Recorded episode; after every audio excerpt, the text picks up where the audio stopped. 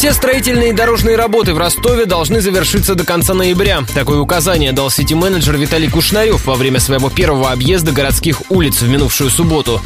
Внимательно выслушал чиновника корреспондент радио Ростова Даниил Калинин, а заодно сравнил его стиль общения с манерой предшественника. На свой первый объезд Виталий Кушнарев приехал с водителем на белом Volkswagen Touareg. Прежний сити-менеджер Сергей Горбань, напомним, ездил на коричневом микроавтобусе. Первую часть объезда бывший министр транспорта посвятил наиболее близкой для него теме – дорогам. Он проинспектировал ремонт на Можайской, Шолохово, Просвещения и Адоевского. Журналисты сразу заметили разные стили держаться на публике старого и нового градоначальников. На объездах Горбаня прессу держали на расстоянии. Сергей Иванович общался с подчиненными, а потом уже давал комментарии. Кушнарева пресса окружила почти сразу, как только он вышел из машины. Все внутреннее общение с замами на объектах было открытым. При этом градоначальник чаще хранил молчание и слушал, нежели спрашивал. После он назвал свой первый выезд обзорной экскурсией. Из общения с чиновниками стало известно, что сити-менеджер планирует расширять в городе сеть газовых заправок и в следующем году приобрести для нужд города две сотни новых автобусов, которые ездят на газе. Также Кушнарев обещал заняться плотнее продлением набережной и встретиться с собственниками гиперларька Бояркина шестиэтажного самозастроя на московской Стимашко.